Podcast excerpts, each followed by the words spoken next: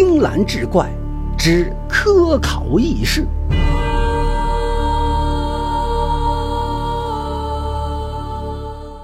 话说乾隆年间，山东省登州府黄县举人贾允生赴京参加考试，吃住考试都在考房之内。这天天色已晚，贾允生坐在桌前构思文章，总是不如意，不禁心中烦躁，便早早的熄灯上床。不一会儿，便进入梦乡。忽然，他发现房内的油灯被人点亮。一个美貌的妇人提着灯笼走到床前，看到贾允生，说了一句“错了”，掉头要走。这贾允生生来胆大，不信鬼神之说，又自问平生未做亏心事，所以并不害怕，便急忙追问：“这位娘子所寻何人呐？你告诉我，说不定我能帮上忙呢。”那个妇人悠悠答道：“我是来找我丈夫索命。”进错了门，打扰官人。这时，贾允生发现这位妇人虽然貌美，但是脸上满是幽怨之色，而且带着愤怒。贾允生又看到这位妇人在灯下却没有身影，认定她是一个女鬼，便问道：“所报何仇？请娘子说来听听。”妇人于是将事情的来龙去脉说了一遍。原来这位妇人名叫王李氏，本是大家闺秀，父亲也做过大官，家中有家财万贯，良田千顷。可惜这李老爷老来无子，年过半百才生了他这么一个女儿，取名巧儿。老夫妇视为掌上明珠。巧儿长大后，出落得貌美如花，诗画俱佳，又兼温柔贤惠。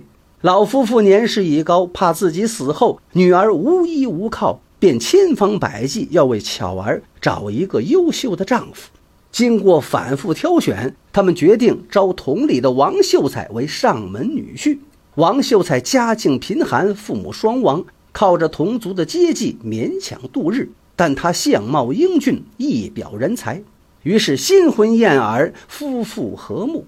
不久，王秀才又在乡试中夺魁，高中举人。但好景不长，过了几年，老夫妇无疾而终，撒手人寰。王李氏因过度思念去世的父母，也患了重病。这王举人也是体贴温柔，用心服侍。可惜天不假年，王李氏病重去世。临去世前，王李氏再三叮嘱丈夫，请他为李家立后。王举人都答应了。不料妻子去世后，这王举人一反常态，他继承了岳父家的万贯家财，却又不为岳父立后，而且用帛官将妻子埋在河边，自己娶妻纳妾，坐享其成。王李氏说自己的墓在河边，遇到夏天雨大水涨，河水冲坏封土，进入棺材，尸体受寒，因此要来找丈夫索命。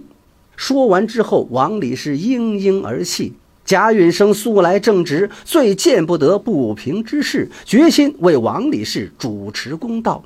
但听王李氏说要找丈夫索命，又有心救那王举人一命，便同王李氏商议：“你先不要动手，我找你丈夫谈谈，让他立字据对天发誓，实现自己的诺言，为你讨一个公道。”妇人想了想，点头应了。由于考生每人一个考房，外面上锁，不能出去。贾允生便问明了王举人的相貌特征，又问他在第几间第几号，一一记在心中。准备考完之后，便去找他。那王理事好像看透他的心事，说道：“恩人，您现在就可以找他，不信您试试。”贾允生听了王理事的话，感到很奇怪。便试着走向大门，果然不受阻碍，穿门而出。他顾不得惊讶，迅速找到了王举人的考房，走了进去。那王举人正坐在桌前沉思，看见有人进来，很是吃惊：“你是人是鬼？你来我房间做什么？”贾允生答道：“先别问我是人是鬼，你马上就要做鬼了。”于是便把王理事的事情说了一遍，又对王举人道。你妻子现在就在外面，你敢不敢跟我去见她？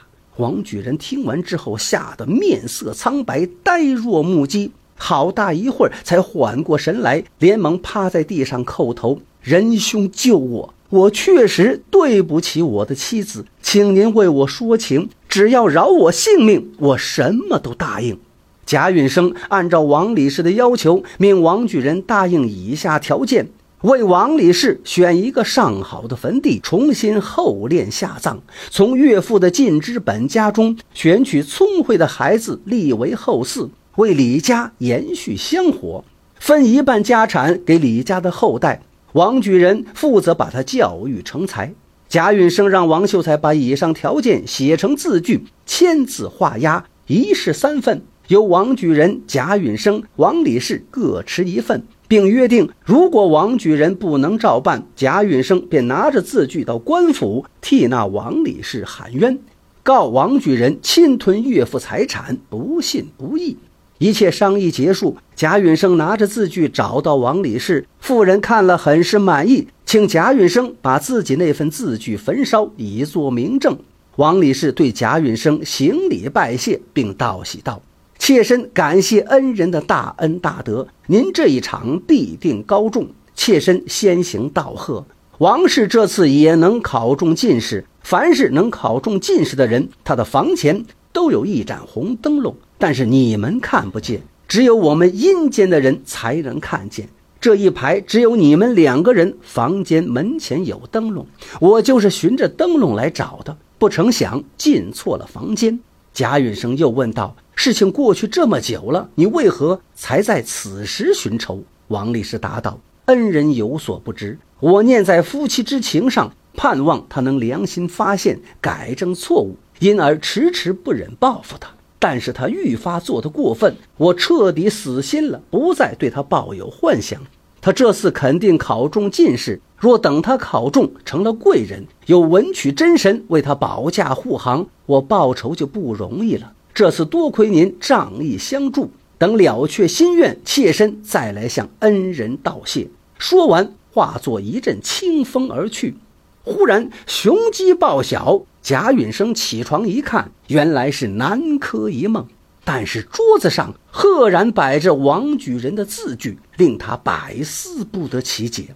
考试结束后，正如王李氏所料，这天贾允生高中进士。那贾允生正在看榜，一位年轻举人叫了一声“恩人”，便长揖不起。贾允生仔细看了他，才发现这个人就是那晚梦中的王举人。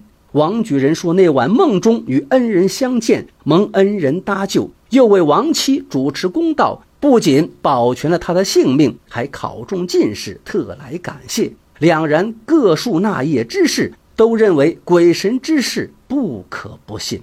为求心安，王举人回家后，按照字据上的协定，一一满足了王李氏的要求。贾允生也回家接受乡邻祝贺。一天晚上。他梦见王李氏笑盈盈地说：“妾身夙愿已了，为报答您的恩德，妾身在阴间为您祈福消灾。”此后，贾允生仕途平坦，高寿而终，子孙中科第繁盛，成为乡中大族。